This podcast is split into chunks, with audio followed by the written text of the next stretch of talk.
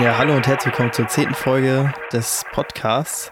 Heute wollen wir einmal über das Jahr 2020 äh, der Vergangenheit und der Zukunft sprechen. Also was für Themen dieses Jahr so self-hosted-mäßig uns ähm, wie so behandelt haben, wie vielleicht die Zukunft aussieht und noch ein paar aktuelle Themen, die wir gerade, äh, und denen wir gerade dabei sind.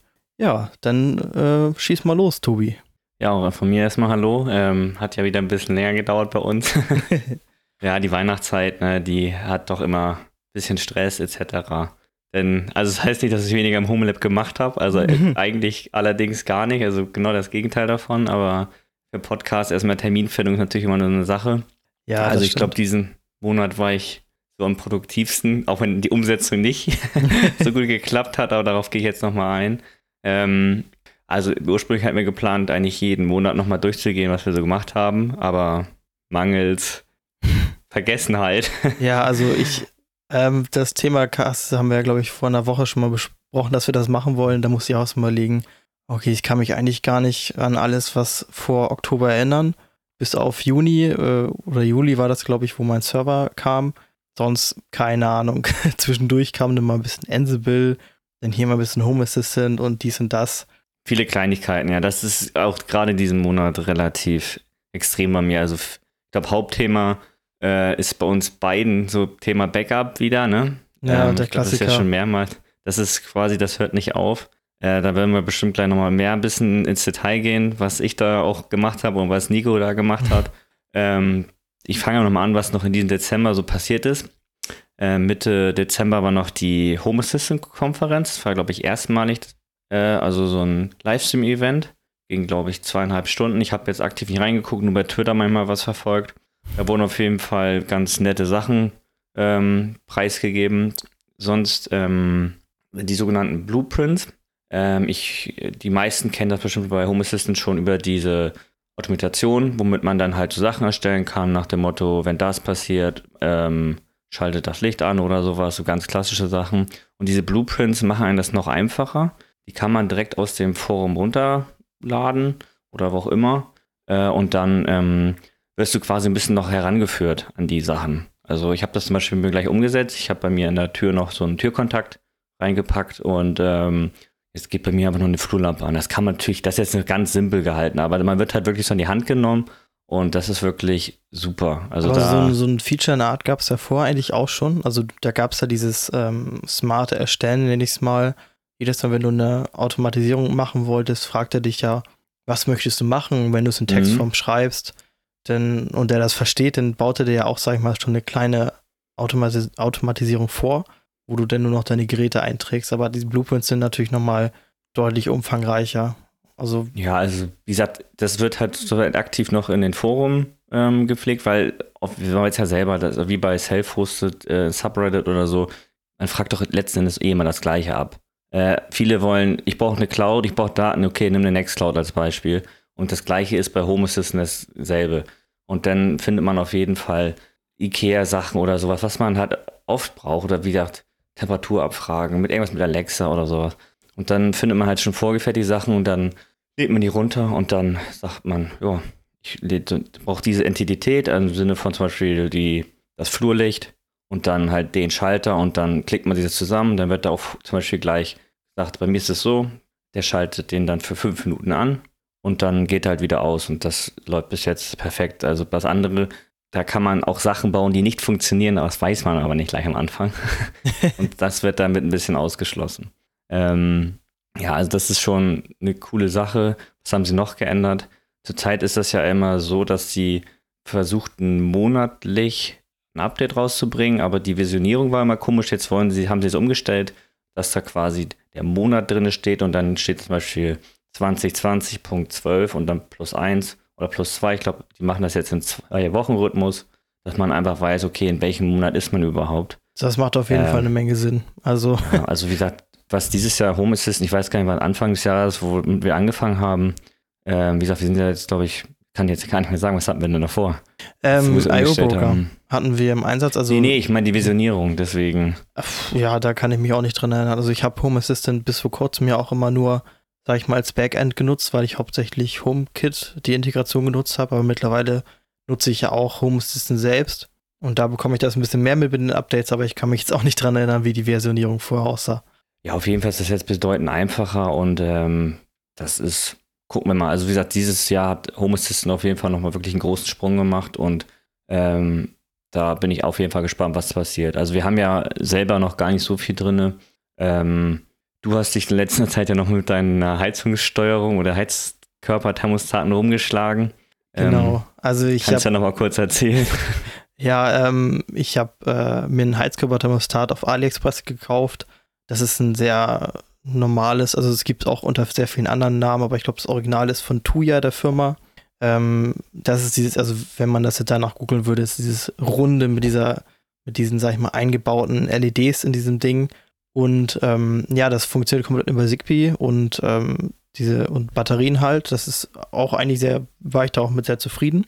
Das Problem war, was ich hatte, war, ich habe es angebaut und habe dabei die Batterien vom alten genommen, also von meiner alten Heizkörpersteuerung. Ich hatte vorher schon eine semi-smarte, also wo du einen Kalender, sag ich mal, eintragen kannst. Der klassische. Äh, ja, und äh, die Batterien waren halt schon relativ schwach. Da habe ich das, was ich gleich erzähle, nicht gemerkt. Ähm, und äh, sehr schnell danach kam in Home Assistant schon die Meldung, ja, bitte einmal äh, die Batterien tauschen, habe ich gemacht. Und dann merke ich so im Homeoffice plötzlich so das Knacksen, so richtig lautes Knacksen. Ich habe auch noch ein Video gekriegt. ja, also ich habe es auch äh, für den AliExpress einmal auf YouTube hochgeladen. Also den Link kann ich vielleicht auch nochmal in die Videobesch Videobeschreibung, Podcast-Beschreibung einmal reinpacken. Auf jeden Fall hat sich das sehr brutal angehört, weil er sich immer selbst vom Gewinde runtergedrückt hat. Und okay, ich dachte am Anfang, ja, da muss irgendwas kaputt sein. Also, dass vielleicht der Sensor kaputt ist, weil normal merkt er ja, okay, ich bin jetzt am Ende und drück nicht weiter. Ähm, Im Endeffekt hat sich dann rausgestellt, äh, da war der AliExpress-Support wirklich sehr hilfreich. Ja, ich hatte einfach Nico mal gesagt, melde dich einfach mal bei AliExpress. Und ja. haben beide nicht gedacht, da passiert irgendwas, aber die, die Antwort kam, ne? Ja, die, die Antwort kam äh, auf schlecht übersetzten Englisch. Äh, das, da war nämlich so ein kleines Stabilisierungsstück drin, was man noch so zwischenstecken muss, ähm, damit es besser hält. Das habe ich doch gemacht, hat auch dann funktioniert. Ähm, aber da, das war natürlich schon nervig, weil du auch denkst, okay, schreibe ich diesem AliExpress-Support, aber irgendwie ein Refund oder ein Austausch, das dauert ja immer ewig, weil das halt alles über China läuft und man, man kennt es ja, ne? Außerdem musst du meistens wahrscheinlich oft den, ich habe es selbst noch nicht benutzt, aber den Versand, glaube ich, selber bezahlen. Und das kriegst du, glaube ich, nie wieder. Also. Ja, das, das kann natürlich sein. Ja. Nee, aber das ah. äh, läuft auf jeden Fall. Also, mein Home Assistant füllt sich ein wenig. Was man noch erwähnen muss, du hast ja ein iPhone. Und welches Tool, nenne ich es mal, hast du benutzt, um die Videos zu teilen, wo du nochmal wieder erwähnen musst? ja, genau.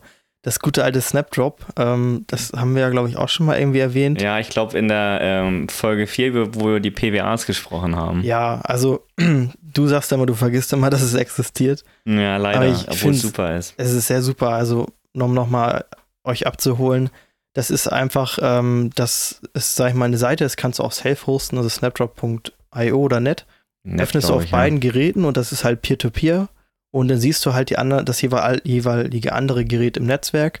Kannst einfach raufdrücken und kannst zum Beispiel Bilder teilen oder Video oder Texte.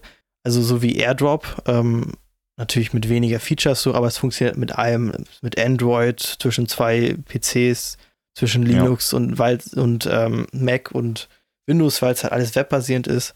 Und es funktioniert sehr gut. Also ich habe da auch dieses Video, ist glaube ich 400 MB groß, habe ich so rübergeschoben in einer ordentlichen Geschwindigkeit. Also ist sehr geil. Also da muss ich ja jedes Mal sagen, ja, das ist einfach ein Tool, was funktioniert. Es ist simpel, es macht das, was es tut. Es ist Open Source. Das ist echt geil. Ja, wie gesagt, man hätte es natürlich auch klar irgendwie in seine iCloud schieben können. Da hätte man sich ja beim PC wieder anmelden müssen, dann da runterladen und das hat sich wieder Kacke. Ne? Und für den Anwendungsfall perfekt. Auf jeden Fall. Es gibt, glaube ich, noch zig andere Tools, die genauso schön sind oder nicht nur, die ähnlich sind und man vergisst halt einfach sowas, dass sowas existiert. Auf das jeden ist dann Fall. immer echt schwierig, da muss ich halt auch selber mal dran denken. Ich benutze ja mal zum Teil immer noch Pushbullet, das eher so für Nachrichten etc. und Links. Äh, kann in der Pro-Version, glaube ich, auch Datei, Dateien teil, äh, sharen. Gut, aber es gibt ja mittlerweile auch viele Möglichkeiten. Ich mache meistens den Weg, Ich lade das in meine C-File rein und mache dann da einen öffentlichen Link, aber ist natürlich wieder begrenzt mit dem Upload, den man hat. Also es macht schon Sinn, wie man das so gemacht hat. Du hast halt bei YouTube hochgeladen, aber ja, also das ist schon ein cooles Tool, können wir gerne nochmal irgendwie unten rein verlinken, damit das auch nicht vergessen wird. Ja, also wenn wir schon beim Thema sind, kann ich auch direkt über ein anderes Tool sprechen. Also bei dem Thema, sag ich mal, sowas wie AirDrop zu ersetzen durch eine Open Source Lösung oder durch halt eine kostenfreie Alternative. Und zwar sind wir nämlich, nutzen wir Notion. Das haben vielleicht auch schon mal Leute gehört. Das ist ähm, ja so wie, es gibt ja sehr viele Markdown-Editor, so wie Joplin, sowas in der Art. ist Es nur halt für Teams und mit, ähm, ich kann das nicht aussprechen, wie du irgendwas Dings, also what you see is what you get. Wissewick. Wissewick, genau. Und äh, das ist halt, ich finde es halt übelst geil, weil du so schnell einfach neue so Subpages erstellen kannst, Tabellen, Bilder, alles einfügen. Nur das ist, ist es quasi halt, OneNote auf Steroiden, ne? Genau. Nur noch viel mehr. Ja. ja. nur halt ohne dieses Malen und ist halt ein bisschen strukturierter, was ich sehr gut finde. Also wir kratzen da auch nur, noch, also ich benutze es halt wirklich nur für unseren Podcast und da dann halt nur für die neue Episode. Da machen wir dann immer ein paar Themen rein und haben eine kleine Checkliste wegen Aufnahme etc., was wir da beachten müssen. Äh, und ähm, ja, das natürlich, dann kann man auch noch ein Datum setzen. Wie gesagt, da gibt es aber so viel mehr. Und, ja, genau. Äh, benutzt, da gibt es auf jeden Fall nicht so viel. eine Menge Optionen. Das äh, Problem ist nur, wenn in Teams kostet das natürlich Geld, weil die Geld verdienen wollen, verständlich. Es ist nur relativ teuer, es sind 10 Euro pro Person und für das, was wir nutzen, ist es aber viel zu viel. Also wir sind jetzt, glaube ich, bei 700 MB von 1 Gigabyte. 783 sehe ich gerade, hab's auf. genau. Und da habe ich nach Alternativen gesucht. Ähm, es muss sagen, die, es gibt eine Alternative, da habe ich den Namen gerade vergessen, aber den werde ich auf jeden Fall nochmal in die Verlinkung packen. Da war ein großes. Interessiert mich auch, weil ich auch nicht weiß, welchen du meinst. ja, da, auf jeden Fall ist es, also vielleicht sagt das ein, einigen schon, aber das ist, ähm, mir fällt der Name leider echt gerade nicht ein. Out, Outlook, nicht, nicht Outlook, Outline ist es, glaube ich. Also, ja, okay. genau, Outline. Das ist eigentlich fast eins zu eins wie Notion, obwohl nicht ganz so geil. Also du, ich habe es nur kurz getestet, es ist nicht ganz so cool und was da nicht geil ist, du musst, egal ob du self-hosted oder nicht machst, du brauchst entweder ein, G, wie heißt das, G Suite-Account, also wirklich so einen professionellen, ja. so ein Team mhm. oder halt ein Slack-Team. Und es gibt keine okay. anderen Setup-Optionen. Und das hat dann direkt schon mal rausgekickt. Und dann habe ich mir ein anderes Tool angeguckt, was ich sehr geil finde. Das ist Trillium. Ähm, mhm. Ähm, das ist ähnlich wie Notion. Es ist halt ähm, auch ein What You See is What You Get Editor. Was da ganz interessant war, ich habe angefangen, alles vorzubauen mit Templates, mit, ähm, ja, eigentlich hauptsächlich Templates. Und dann wollte ich gerade einen zweiten User erstellen für dich. Und dann habe ich gemerkt, okay, kannst du ja, geht gar nicht. Und dann google ich, ja, Multi-User gibt's nicht. Dachte ich mir, oh, hast du die perfekte Lösung gefunden und dann geht's einfach nicht. Das ist echt nervig gewesen. Du bist ja genauso wie ich im Sinne von erstmal alles fertig installieren und dann merken, scheiße, dieses Feature gibt es ja gar nicht. ja. Das kenne ich nur viel zu gut.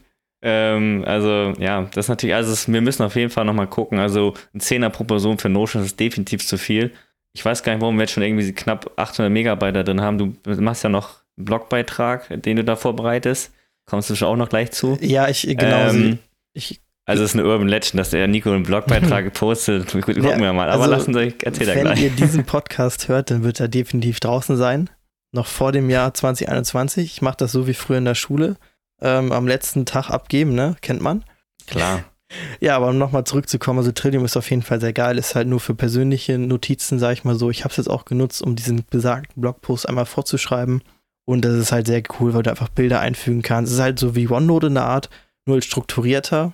Ist das, das dann vorgesehen nochmal, dass da, Entschuldigung, dass da nochmal irgendwie Multi-User-Support kommt? Nee, der hat da extra einen FAQ-Eintrag gemacht nach dem Motto, ähm, er ist halt nur eine Person und nicht so gerne.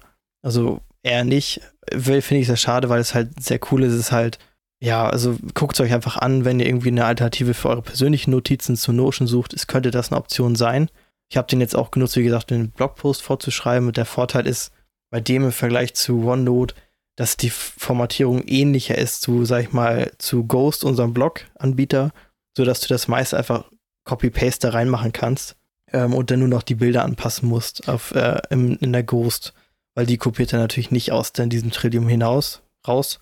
Ähm, ja, aber das war auf jeden Fall wieder so ein, wo ich dachte, ah, perfekte Lösung gefunden und dann. Ja, irgendwo ist immer der Haken. Ne? Das, also ich bin immer noch, wie gesagt, ich benutze persönlich auch gerne nochmal OneNote.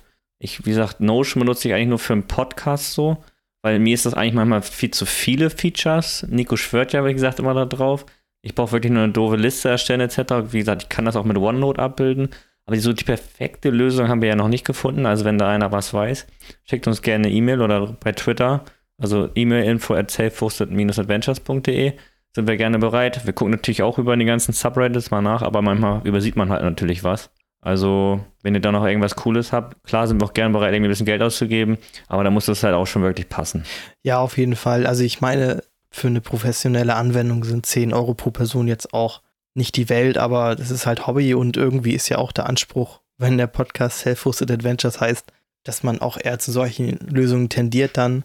Ähm ja, definitiv. Also ich, ähm, klar, gerne, was ist gerne, am besten immer self-hosted und ähm, vielleicht sollten wir selber nochmal ein Feature-Request auf, unser, auf unserem Blog machen. Was benötigen wir? Helft uns.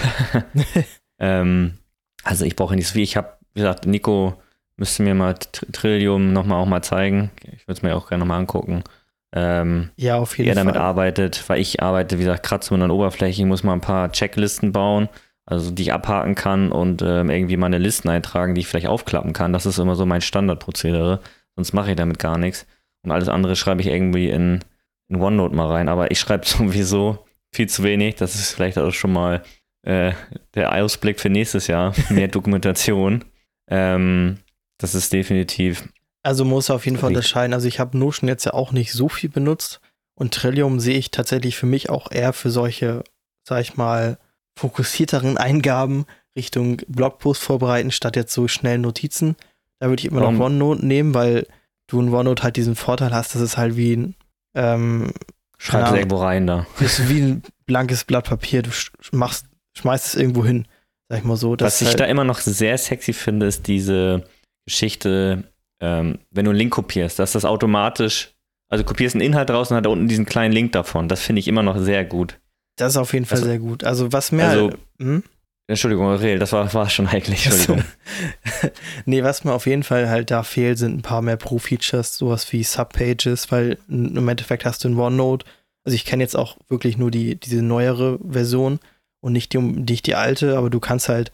Mh, hm, PWA quasi, ne? Das ja, ist ja eher weniger, ne? Mehr oder weniger. Also diese, nee, Universal genau, App sind es ja. Ja, genau die. UWPs. UWP, genau. Und ähm, ja, dass du zum Beispiel Sub-Sub-Pages haben kannst, weil im Endeffekt hast du eine Ordnerstruktur, die halt sehr fest ist auf, glaube ich, zwei Stufen oder drei Stufen. Das reicht halt nicht immer und auch das Linken, sag ich mal, für untereinander auf andere Seiten. Ja, das ist äh. echt so ein bisschen, das ist eher so ein Runterschreiben, so, das stimmt schon. Ja, so man, Oder wir haben es immer falsch eingesetzt, das kann natürlich auch sein. glaube ich tatsächlich nicht. Äh, es ist halt, das wird auf jeden Fall nochmal wirklich auf ein anderes Level heben. Ja, das ist so viel dazu. Was habe ich sonst noch so? Also ich kann nur erzählen, ich habe mir ein neues Mikrofon endlich mal geleistet. Ich hatte vorhin noch so ein ganz, ich, wie ihr es vielleicht gehört habt, manchmal ich, klang ich immer ein bisschen schlechter als Nico. Ich hoffe natürlich nicht, aber. Ah, jetzt stimmt die, die Hierarchie nicht mehr. Scheiße. Die, die Hardware kann man doch nicht überlisten.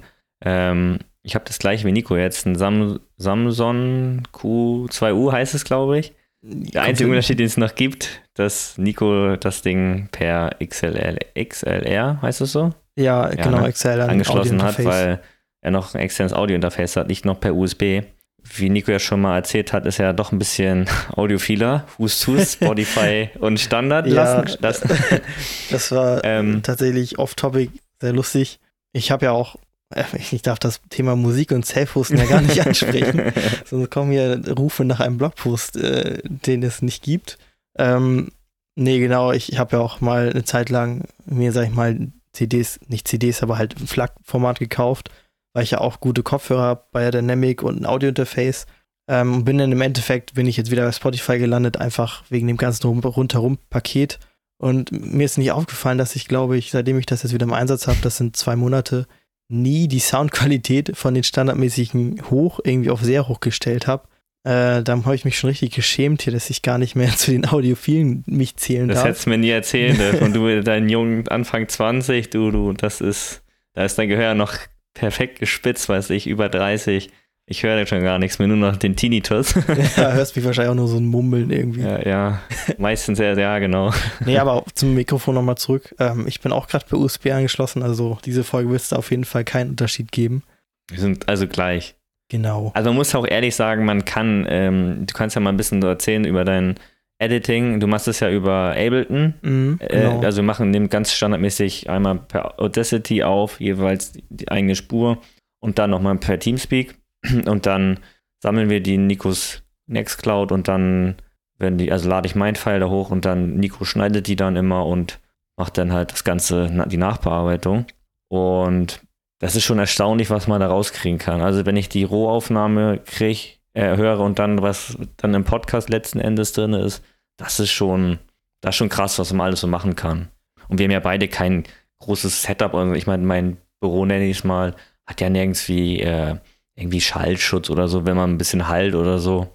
Ähm, das ist schon krass. Also finde ich immer noch echt übertrieben. Auf jeden Fall. So also ähm, ich, Ableton ist auch so ein Thema, das nutze ich ja sehr gerne.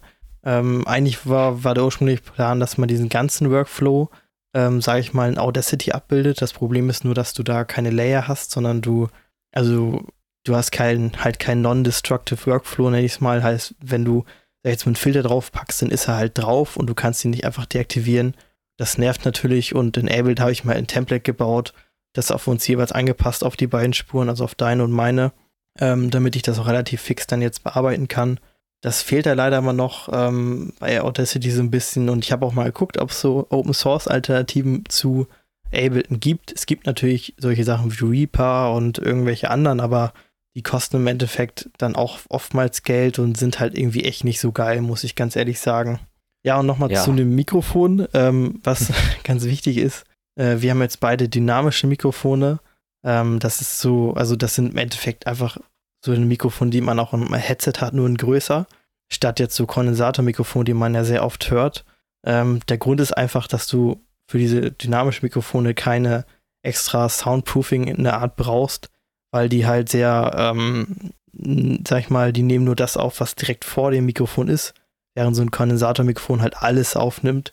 Ich habe das gemerkt, ich habe mir nämlich einmal aus Versehen falsches bestellt und äh, ich konnte, obwohl Fenster zu war, die komplette Straße hören. Vogelgezwitscher inklusive, ne? genau. Das in Hamburg, du. das gibt's noch Vögel hier. Ja, und das äh, ist natürlich ein Problem, wenn man jetzt, natürlich sind die Soundqualitätstechnisch besser, die Kondensatormikrofone, aber man wir sind ja auch nur ähm, Amateure, sag ich mal so, und den ganzen Raum das Sound zu proofen, ist da einfach nicht äh, feasible, wie man das so gerne sagt. Ja, definitiv. Also ich kann mich noch erinnern, wo du es einmal hattest und ähm, ich hatte mir auch mal fast das Falsche nochmal bestellt, aber wie gesagt, dann war ich halt, was kosten die? Ich glaube, ich habe es ja für 70 Euro jetzt bestellt. Das ist auf jeden Fall ein guter Preis und ähm, ähm, wie gesagt, kommt gleich mit einem mit Ständer und auch noch ein XLR-Kabel und also und USB-Kabel, alles dabei und wie gesagt, ich bin echt zufrieden damit, hatten einen Ausschalter, kannst die, das Mikrofon Das ist wichtig, leiser. ein Ausschalter, das hat auch, auch nicht mal alles heutzutage. das nee, stimmt, also das Fall. ist schon ganz schön, gerade wenn mal die Frau, Freundin, wie auch immer, Freund, äh, mal reinkommt, dann muss da Ruhe sein, bevor die Frau hier am Rumschreien ist. Auf jeden Fall. Ja, ähm, nee. ja, sonst würde ich mal wieder zum Thema zurückkommen, mhm. äh, zum Namen des, des äh, Podcasts. Genau, ich würde einfach mal direkt zum Thema Backup springen. Das haben wir ja mhm. relativ viel jetzt die letzten Tage behandelt. Ja, eigentlich, ich glaube, das ist schon ein Thema seit gefühlt anderthalb Monaten, weil du damit angefangen hast. Ja, denn ich hatte ja schon länger den Plan. Ich glaube, den habe ich auch schon in der PBS-Folge, also Proxmox Backup Server-Folge erwähnt, dass ich ja gerne ein Offsite-Backup hatte, hätte, weil ich ja noch den Raspberry Pi rumliegen habe. Also mein altes, ähm, mein altes Homelab, sage ich mal so. Und jetzt bin ich endlich soweit. Ich habe eine Festplatte. Ich bin auch aktuell ähm, bei meinen Verwandten und habe den dahingestellt und jetzt waren die letzten Feiertage die Mission, äh, den Remote-Standort, sag ich mal, per WireGuard anzubinden und ähm, den Raspberry Pi über NFS als äh, Proxmox Data Store in den PBS zu reinzubekommen, sodass ich meine Backups halt auch nach extern machen kann. Du musst noch mal einen kurzen Schritt zurück. Du musst erstmal erklären, was nochmal PBS ist. Und die ganz kurz also Proxmox Backup Server und WireGuard ist äh, eine VPN-Software. Genau. Ähm, ist früher benutzt man halt immer gerne OpenVPN, gibt es auch immer noch. Ist halt nur relativ, ich nenne es mal amateurhaft, relativ aufgebläht. Und ähm, dieses WireGuard, zumindest wo das rauskam, glaube ich, gut zwei Jahren, hat äh, zu dem Zeitpunkt irgendwie nur 4000 Zeilen Code gehabt und als Vergleich OpenVPN hatte, glaube ich, 100.000 Zeilen ja, Code. Ja, genau, das, das wollte ich auch also, gerade sagen. Das äh, ist schon das, heftig. Und äh, es einfach aufzusetzen, könnten wir ja, glaube ich, dass wir das jetzt alles wieder sprengen, weil wir ja über das Backup sprechen möchten, äh, können wir gerne auch nochmal thematisieren. Ist auf jeden Fall coole, coole Sache. Ja, auf jeden jetzt Fall. Jetzt darfst du weiter. genau. Ähm, ja, da war jetzt die Mission bei mir, äh, den WireGuard-Client auf meinem Pi zu installieren, da einen NFS-Share zu erstellen und den dann in den PBS einzufügen, um dann da die Backups drauf zu machen. So, das erste Problem, wo ich drauf gestoßen bin mit meinem Pi, ist das Problem, dass er, also ich habe dem, auf dem läuft USB, der, wie nennt man das, also der läuft über USB-Boot, das heißt, ich habe ich hab zwei Platten drin, einmal, also dran einmal eine SSD, ähm, die ich als Bootmedium nutze und die halt eine 4 Terabyte Platte, wo dann nachher die Backups drauf soll, sollen. Nur das Problem ist, wenn beide Festplatten drinstecken, dann bootet er nicht, dann weiß nicht, ob der USB-Boot dann confused wird. An dem Problem bin ich gerade noch dabei, das zu fixen. Ähm, und das zweite Problem, was ich äh, die ganze Zeit hatte, war, ähm, dass meine Netzwerkkenntnisse unausreichend waren, nenne ich es mal so, denn ich hatte immer das Problem. das hast du nett gesagt. Äh, dass äh, die Verbindung mit dem WireGuard-Server war kein Problem, das war alles easy. Ähm, Andere Weg nicht. Genau, das heißt, ich konnte jetzt von meinem Raspberry Pi, der hier auf dem Remote-Standort äh, steht, problemlos alles anpingen, per SSH erreichen, was in meinem Heimnetz steht, nur andersrum nicht. Und ich habe natürlich direkt WireGuard geblamed und habe ewig nach Lösungen gesucht, ähm, bis du das dann, dann, irgendwann so genervt warst, dass du auch eingestiegen bist und rumprobiert hast mit einer, ähm, mit einem Cloud-Anbieter VM. Und äh, um es fortzufassen, das Problem war, dass ich einfach nie eine Rückroute angegeben habe.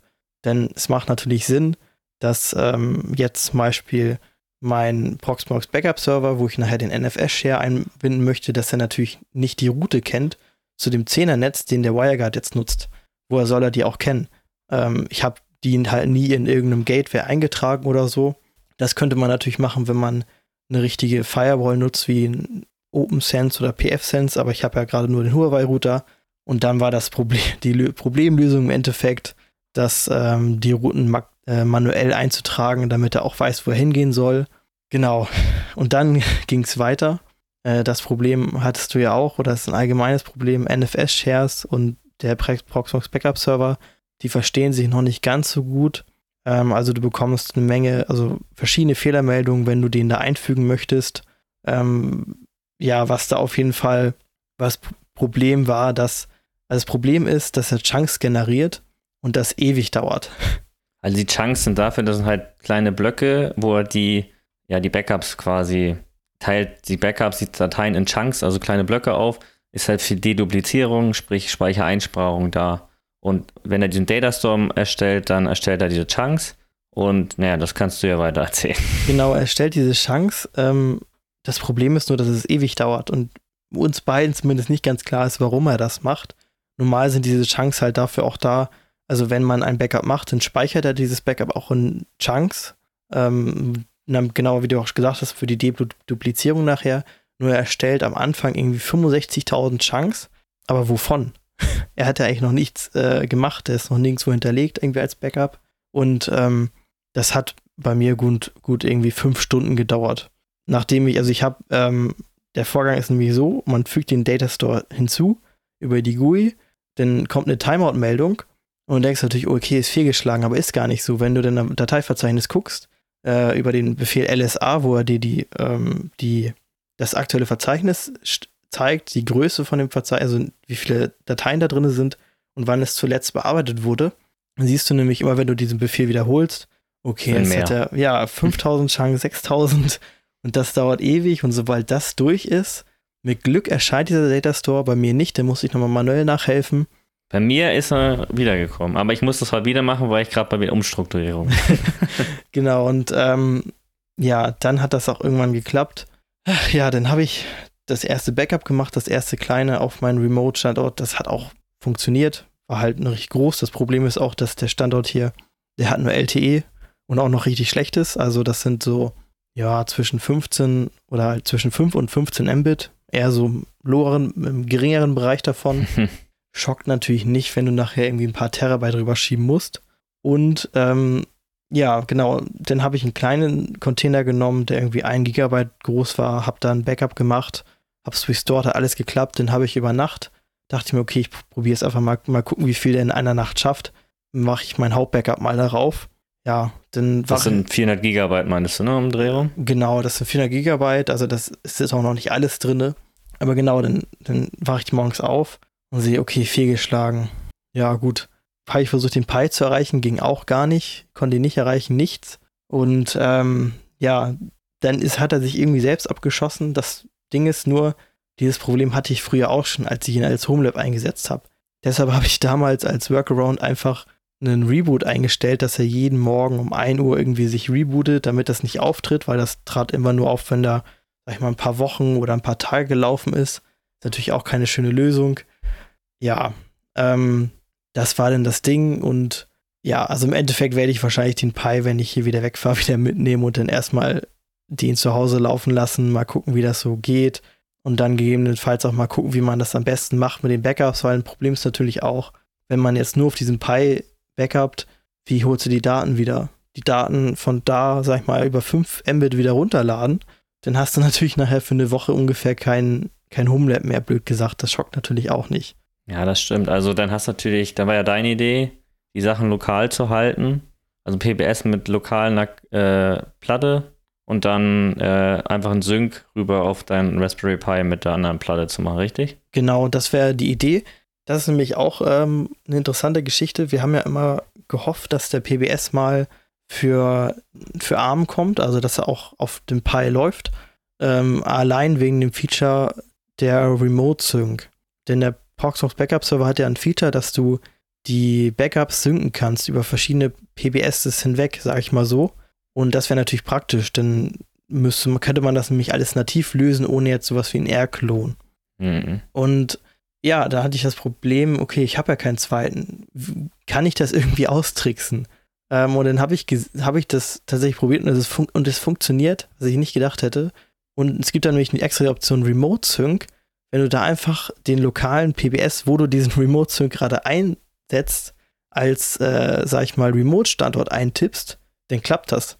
Das heißt, du kannst auch lokal synken. Das heißt, du brauchst eigentlich keinen zweiten PBS für diesen Einsatzzweck, wie ich ihn nutzen würde. Natürlich macht er immer noch Sinn für andere Dinge. Aber das ist auf jeden Fall äh, ein cooler Trick, wenn ihn jemand mal brauchen sollte, den ich da rausgefunden habe. Ja gut, du hast ja immer noch das Problem mit dem Mangel, ob es dann Hauptstandort raucht ab. Da hast du natürlich auch kein PBS. Muss natürlich erstmal woanders. Dann wäre ja der Fall, du müsstest ja eine neue Platte kaufen hier, wenn jetzt und dann dein PBS hier installieren und dann wieder die, das äh, Backup-Repository einbinden und dann wiederherstellen. Ja, genau. Also, also, das sehe ich jetzt aber nicht als das größte. Nee, Problem. also im besten Fall braucht man ja diese Backups gar nicht. ähm, also klar, also ich habe es ja äh, vorgemacht. Wie habe ich es denn jetzt vorgemacht? Genau, ich habe viel jetzt mit AirSync und AirClone gearbeitet. Ich habe jetzt ich ein bisschen, ja, off-topic ist ja auch nicht, aber ich kann ja kurz erklären, wie es bei mir war. Ich lange Zeit habe ich ja Duplikate benutzt, das ging irgendwann bei, bei mir nicht, bei dir dann irgendwie auch nicht mehr. Hm. Ähm, und ähm, dann hatte ich ja verschiedene ähm, Verzeichnisse eigentlich nur noch per AirSync und AirClone gesichert. Also sprich bei manchen Maschinen. Das Problem ist, das ist jetzt alles so relativ unübersichtlich geworden. Also ich weiß schon gar nicht mehr, wo habe ich jetzt irgendwelche Cronjobs mit äh, AirSync eingestellt und wo sichert das eigentlich überall hin? Dann habe ich noch meine ganzen äh, NFS-Exports. Also Zeit, da muss ich deswegen gerade auch mal aufräumen, deswegen läuft mein Docker-Host auch gerade gar nicht. Ähm, weil ich muss halt einfach mal, das heißt nämlich bei mir so, ich habe eine externe ja 2 Terabyte USB-Platte, durchgereicht an meine Docker-VM und die verteile ich dann die ganzen Shares mit NFS halt auf meine anderen Hosts, die darauf zugreifen müssten. Zum Beispiel meine C-File oder sowas. Und ja, jetzt habe ich natürlich das Problem mit PBS. Ich habe ein Backup gemacht. Ja, wo speichere die Backups hin? Auf, den, auf die USB-Platte auf den Docker-Host. Und was er macht er dann so ein Suspend quasi, wenn er backupt. Und dann ist mir natürlich komplett alles hängen geblieben. Da musste ich erstmal irgendwie zweimal neu starten. Jetzt geht auch wieder alles. Bloß, wie gesagt, jetzt muss ich hier ein bisschen umbauen, damit ich äh, gucke, wie ich das jetzt am besten mache. Weil ich will ja natürlich auch gerne meinen Backup so umstrukturieren, weil weswegen wir überhaupt auf PBS wollen, damit wir halt so eine Einheitslösung haben.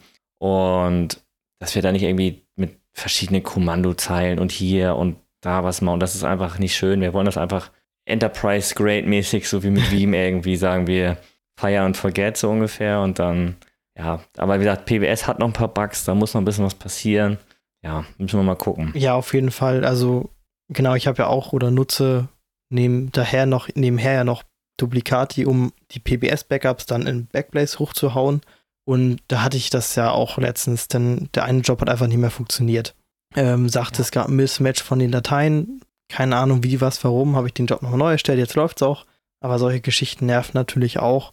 Und wie gesagt, da habe ich dann auch sehr viele einzelne Folder, die der auch irgendwie sichert. Und das wird natürlich unübersichtlich.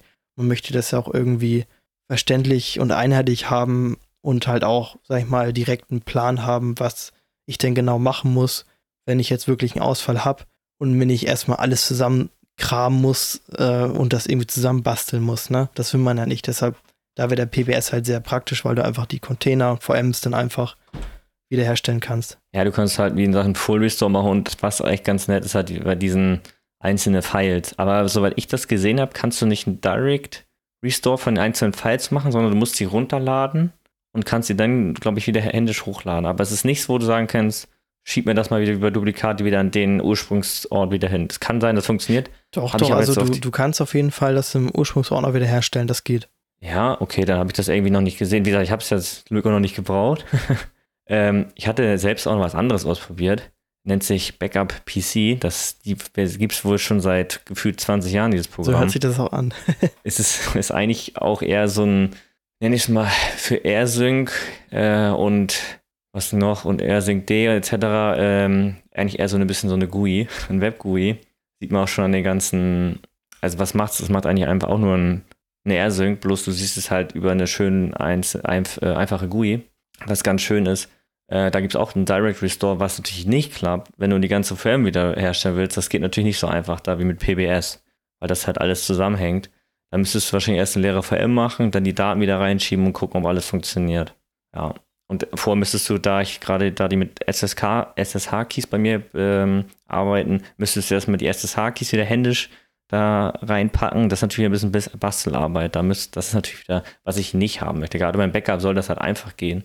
Also ich bin jetzt nicht auf äh, auf eine Stunde hier Re Retention hier, wo ich sagen muss, ich muss jetzt wieder da sein, aber ich will auch nicht irgendwie eine ganze Woche damit verbringen, meine ganzen Maschinen wieder hochzufahren. Ja, also die SLAs bei dir werden sowieso nicht eingehalten worden. Also was ah. du mir immer erzählst, was bei dir alles down ist, die Uptime deiner C-File. Äh, ja, das liegt, das liegt eher daran, dass ich viel am Arbeiten bin hier und Nico immer nur eine faule Sau ist. Deswegen verspätet sich dieser Podcast auch immer. Hust, hust. Was? Nee, also jetzt war ja Weihnachten, das war ja was anderes. Nee, ähm, ja. ja. auf jeden Fall. Also das soll halt einfach funktionieren, das Backup. Das muss laufen. Das ist eigentlich kein, kein Ort, wo man wirklich rumexperimentieren sollte mit Produkten. Ja, also gesagt, wenn PBS jetzt nochmal die richtige ARM-Version kommt, es gab schon ein Fork oder ein unmaintained Docker-Image für ARM. Hatte ich auch mal ausprobiert. Ja, hatte so semi gut funktioniert. äh, also ich hatte zumindest einen Datastore hingekriegt. Das war weiter als mit den richtigen, zumindest am Anfang. Ähm, aber um da jetzt Sachen da reinzumounten, ist das halt alles nicht so schön. Und dann, wenn man noch ZFS benutzt darunter, okay, mache ich jetzt bei meinem Backup-Repository nicht, dann äh, macht das halt noch ein bisschen, ja, das ist halt nichts Geiles. Also ich will da schon was, was Offizielles haben. Aber da muss man sich nochmal gucken, wie sich das nächsten Monat entwickelt. Wenn da eine ARM-Version kommt, wäre das geil. Sehe ich persönlich eher nicht so. Na, leider nicht. Auf lange Mox, Sicht denke ich mal auf jeden Fall schon. Also ja. ARM wird ja auf jeden Fall auch in der Serverwelt ähm, immer präsenter. Und ja, M1 bei Apple, der bricht ja alle Rekorde mehr oder weniger. Ja. Und viele Programme oder Hersteller münzen ihre Programme darauf. Also da wird demnächst, hier Microsoft will auch für seine Serverprozessoren auf ARM wechseln. Also da kommt auf jeden Fall noch eine was Cooles auf uns zu, denke ich. Auf jeden Fall. Also ARM wird uns die nächsten Jahre noch eigentlich noch sehr heftig beschäftigen. Gut. Ähm, ja, jetzt haben wir das ja auch quasi fast geschafft, ne? Ähm, was würden wir denn noch sagen? Ich glaube, du warst mit Backup soweit fertig. Also das wird auf jeden Fall noch ein Thema, was uns die nächsten Wochen und Monate noch begleiten wird und nicht das letzte Mal zu hören. Ich glaube, das hört nie auf. Das hört nie auf. Gerade so ein wichtiges Thema. Ähm, wir wollen natürlich auch nicht immer täglich das größte Murmeltür sagen, nach dem Motto, die reden ja irgendwie nur über Backups. Was machen die Jungs? nee, also ähm, jetzt würde ich einfach mal anfangen, was wir also für nächstes Jahr noch so vorhaben. Zumindest, naja, geplant. Also wir hatten darüber schon mal anfangen, hatte ich mal, ich weiß nicht, Folge 4 oder 5 erzählt, ähm, dass wir einen monatlichen Blog-Eintrag ähm, erstellen wollen. Wir wollen halt unseren Blog ein bisschen wiederbeleben, würde ich jetzt nicht sagen, weil so lange gibt es uns ja auch Er noch nicht, erst seit Ende tot. Juli. nee, aber wir wollen halt den bisschen, ja nicht nur, dass wir sagen, wir haben eine neue Podcast-Folge, ähm, jetzt ist äh, viel Spaß, sondern wir wollen halt auch schon ein bisschen Content liefern und wir haben uns halt überlegt, halt einmal im Monat ob, äh, einen Blog-Eintrag zu erstellen. Da müssen wir mal gucken, was wir da machen, im Sinne von, ob es denn nur eine kleine App ist oder vielleicht eine Tutorial-Reihe oder so. Da müsst ihr halt auch mal erzählen, worauf ihr Lust habt. Äh, sind wir natürlich gerne immer froh, wenn wir da auch was zu hören wollen. Wir können auch gerne auch über, nochmal über den Nextcloud oder hier Ter- Terrific eher als, ähm, wie heißt das, Reverse Proxy reden, weil ganz ehrlich, man denkt immer, man ist so in seiner Blase drin und denkt immer so, hey, das müssen die doch alle wissen, aber wenn man das da bei YouTube guckt, dann gucken das so, das sind die meisten Klicks so ungefähr, ne? Obwohl das davon schon 20 Videos gibt, weil die Leute das einfach nicht kennen. Und man sieht es ja auch bei Reddit, wie Finn schon meinte, die Leute haben das halt, äh, ja, ich brauche hier eine, ich brauche Cloud für meine Fotos, wo mache ich ja Nextcloud oder wie gesagt, es gibt ja tausend andere, aber das ist halt immer die gleichen Sachen und wie gesagt, ich, dann müssen wir halt, so wie es klingt, dann machen wir halt auch die gleichen Sachen. Nein, machen wir natürlich nicht. Was ist das denn für ein Anspruch? Nee, also Nee, auf jeden also- Fall, also ich muss sagen, ich habe auch schon mal wieder Bock, irgendwie Blog-Einträge zu, zu schreiben. Man kann sich immer nur schwer dazu motivieren, muss ich ehrlich sagen. Äh, das ist immer ein bisschen ein Krampf, aber auf jeden Fall, dass da halt ein bisschen mehr Output kommt, Sachen, die uns interessieren. Man, man hat es ja auch ähm, oft, dass man halt kleine Sachen mal auf, on, auf dem Weg, sag ich mal, fixt, dass man solche Sachen auch mal teilt mit anderen Leuten, weil oftmals, ja, hast es gefixt, dann gehst du zum nächsten Thema, ohne drüber nachzudenken, okay, ich habe jetzt so lange dafür investiert, dieses Problem zu researchen. Vielleicht macht es Sinn, das auch mit anderen dann zu teilen, damit andere auch davon, was haben. Man merkt ja auch oft selber, wenn wir miteinander sprechen, äh, wie oft wir selber an den gleichen Problemen hängen. Also ja, deswegen ist, macht das schon Sinn, da das zu machen. Und wie gesagt, man wird bestimmt immer irgendwas finden. Ich meine, das ist bei Nico mehr das Problem. Nee, ich möchte darüber nicht schreiben, das gibt's schon. Ja, das ist. Ähm, äh, Das stimmt, Ja. aber wenn du, klar, ich will auch nicht irgendwie nur irgendwie die ganzen alten News oder Einträ Tutorials irgendwie für mich beanspruchen nach dem Motto, meiner ist besser als der andere. Aber was ich auch zum Tod nicht ab kann, wenn man ähm, Blogbeiträge hat und die sind irgendwie veraltet. Eigentlich müsste man die alten auch immer einmal im Jahr angucken, sagen, okay, sind die noch aktuell? Macht das noch Sinn? Oder ist das noch komplett veraltet oder so? Das müsste man sich auch mal so hinter die Ohren schreiben, so. Ja, definitiv. Also wie gesagt, einmal im Monat sollte mindestens ein Blog-Eintrag kommen. Ich weiß gar nicht, ob wir jeder einen machen dann wollen. Das müssen wir uns noch überlegen. Oder also, Monat. äh, ihr hört schon, die Pläne sind sehr ausgearbeitet und ganz, Ja, ja, ganz schön konkret. nee, auf Nein, jeden Fall. also- Also, dass auf jeden Fall da ein bisschen mehr Output kommt. Ähm, ja, ähm, wie genau, also bei Podcast würde ich sagen, wir versuchen immer noch zwei Wochen Rhythmus oder drei Wochen Rhythmus, wie je nachdem. Ja, das wollte ich auch noch ansprechen. Also eigentlich, wie gesagt, wir haben am Anfang ja gesagt, mal zwei Wochen Rhythmus, haben es jetzt, glaube ich, schon zwei, dreimal auch in drei Wochen, jetzt sind fast sogar dreieinhalb Wochen geworden. Gut, Weihnachtszeit ist immer Familienzeit etc. Ähm, aber ich möchte halt auch nicht und Nico auch nicht äh, uns irgendwie, okay, wir müssen jetzt was machen, wir müssen jetzt was bringen und irgendwas aus den Rippen schneiden. Das soll euch ja natürlich auch ein bisschen weiterbringen oder informativ für euch sein. Auf jeden Fall. Und- also ich merke bei mir auch immer so, dass es ähm, Homelab ist ja auch nur ein Hobby und man hat ja auch vielleicht mehrere Hobbys und ich merke das immer so, dass ähm, jetzt, sag ich mal, an der Podcast-Folge ist, sag ich mal, bei mir immer der Punkt, okay, ich habe jetzt was gemacht und dann mache ich meistens die Woche danach irgendwie eher nichts Richtung Homelab und dann fange ich wieder so langsam an. Oftmals ist es dann so, dass man nach zwei Wochen irgendwie, dann ist man einfach noch nicht auf dem Stand, wo du jetzt sagen kannst, okay, da könnte ich jetzt richtig viel drüber erzählen, dass man da eigentlich dann liebsten wirklich noch eine Woche hätte, wo man dann äh, das noch mehr dran arbeiten kann und dann auch mehr zu erzählen hat, bevor man sich dann da, sag ich mal, was ähm, so aus den Rippen schneiden muss. Ich bin ja immer ein bisschen anders. Ich muss das ja nicht unbedingt alles gemacht haben, um darüber zu reden.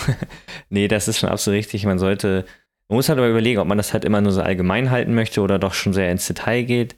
Ähm, das Problem ist halt auch, wenn man halt nur drüber redet, ähm, ist das halt immer so, ja, man kann drüber erzählen, aber eine Veranschaulichung ist halt immer besser. Und ähm, nicht, dass wir jetzt auf YouTube gehen wollen, das habe ich nie gesagt.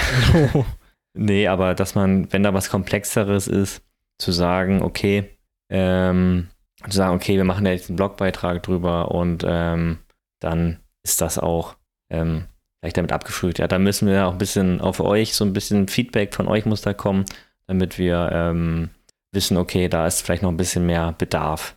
Weil sonst ist das auch ein bisschen, wie gesagt, zu oberflächlich. Das möchte ich halt auch nicht. Genau. So, was hattet ihr noch für nächstes Jahr? Also, ähm, also hast du noch was? Gut, dann. dann ich hätte weiter. noch was. Also, es ist eher ein Anspruch an, me an, an, an mich selber, dass ich halt äh, mehr Automatisierung in jeglicher Form.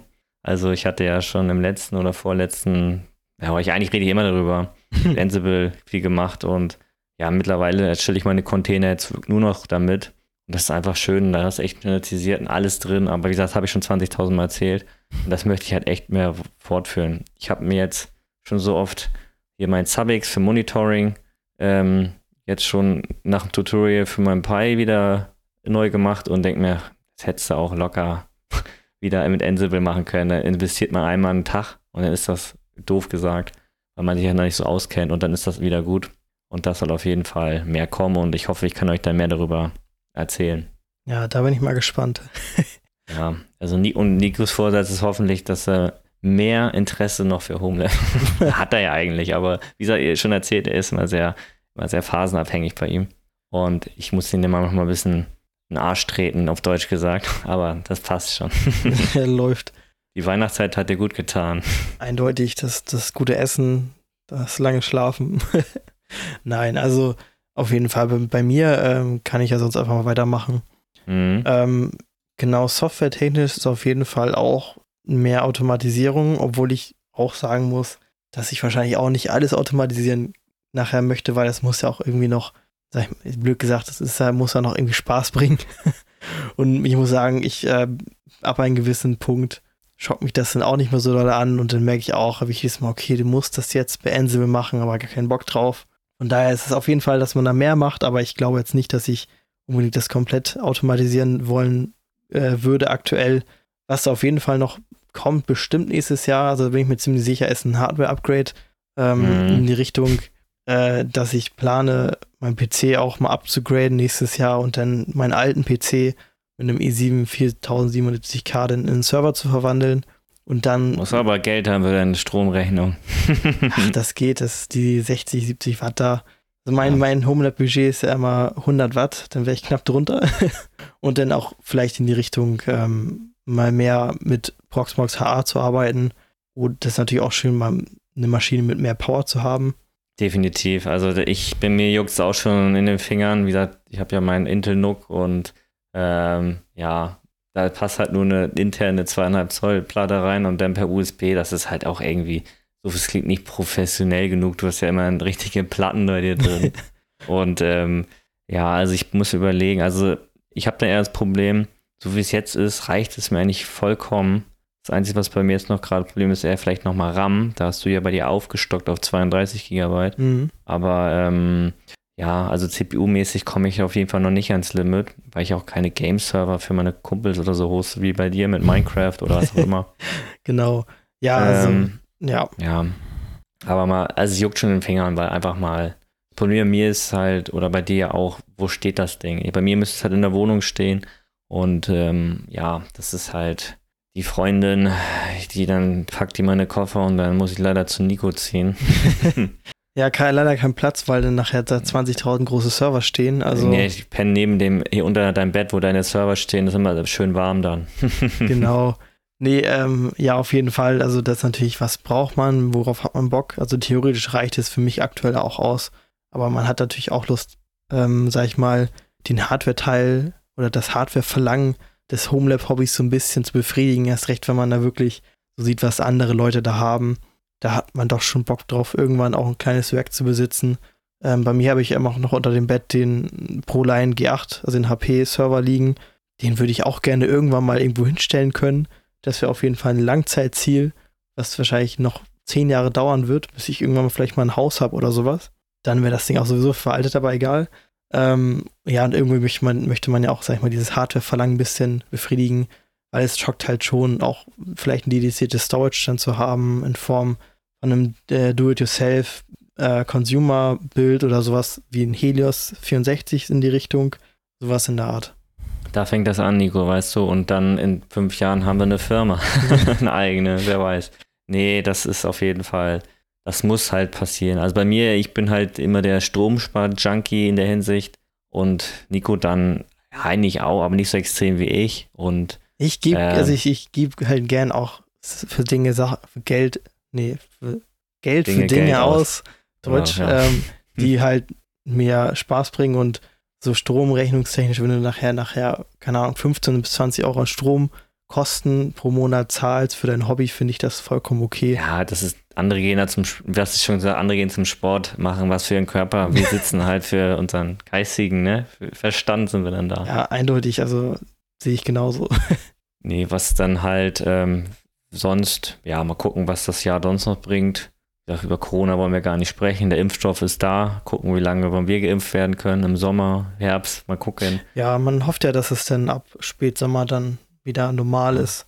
Oder relativ. Ich meine, dieses Jahr waren die Zahlen im Sommer ja auch so gering. Und wenn man das dann noch mit zum Sommer hoffentlich schon einer guten Durchimpfung der, sag ich mal, Bevölkerung hat, dass man dann ab Sommer vielleicht schon relativ normales Leben führen kann. Obwohl ja. man ehrlich sagen muss, auf Topic, wir arbeiten ja beide in der IT, wir haben schon echt gut getroffen. Ähm, also, also ich habe keinen Einschnitt. Nee, also wenn man das dann mal hört von den Restaurants, die dann da ähm, Leute in Kurzarbeit schicken müssen und, okay, Kurzarbeit, na egal, das, ähm, oder die halt Leute feuern müssen. Und bei uns in der IT, wir gehen einfach ins Homeoffice, wir bekommen unser Gehalt und das läuft alles weiter. Da haben wir schon echt gut getroffen. Und man muss halt auch einfach sagen, so doof es klingt, Corona hat uns beiden Sachen, wie gesagt, für Homelab, das ist ja das Thema, aber Self-Hosted halt gut getan, weil wir halt die Zeit gut nutzen konnten, so, ne? Also klar, äh, Arbeit und Hobby ist bei uns relativ gleich, wenn nicht sogar komplett gleich. Aber wie gesagt, das ist halt schon, schon immer so ein fliegender Wechsel. Das ist manchmal auch ein See, ein Fluch, aber für mich ist es eigentlich einfach nur toll und deswegen war Corona jetzt für mich jetzt auch nicht so ein Einschnitt. Aber wie gesagt, ich will hier dieses Corona-Thema gar nicht so weit auf, ausbreiten. Das ist ja zu viel. Wir schalten die Leute in den Technik-Podcast nee, ein und hören noch. Corona. Also, was soll denn das? Äh, und dann ähm, wird da halt noch, äh, wird das hier noch zu politisch, deswegen, da will ich mich raushalten. Ähm, wenn du nichts mehr hast, würde ich jetzt das Schlusswort finden. Ja, also ich habe auf jeden Fall auch nichts mehr. Nochmal kurz Selbstwerbung. Wenn ihr das hier hört, ist definitiv mein Blogpost raus. Ähm, da habe ich einmal geschrieben über mein Homelab, ähm, über ein bisschen, womit ich angefangen habe mit dem Pi und wie das jetzt aktuell ist und auch da ein bisschen über die Zukunft und ähm, halt, ja, was für Hardware da drin ist und so was. Also könnt ihr gerne auf unserem Blog self-hosted-adventures.de lesen und immer gerne Feedback per Mail dalassen. Ja, genau. Ich habe ja auch noch mal vor vier Monaten angefangen damit oder so und ganz rudimentär. Ich habe ja deinen schon einmal gesehen, zumindest wie er jetzt aussieht, weiß ich nicht, wie dein Plan aussieht, aber ich werde meinen auch noch definitiv überarbeiten. Und dann würde ich sagen, wünsche ich euch einen guten Rutsch. Ne? Dieses Jahr wahrscheinlich eher ohne Knallen oder nur was man hat. Ähm, habt noch viel Spaß und wir hören uns dann im nächsten Jahr. Jo, ciao, ciao. Guten Rutsch. Ciao, ciao.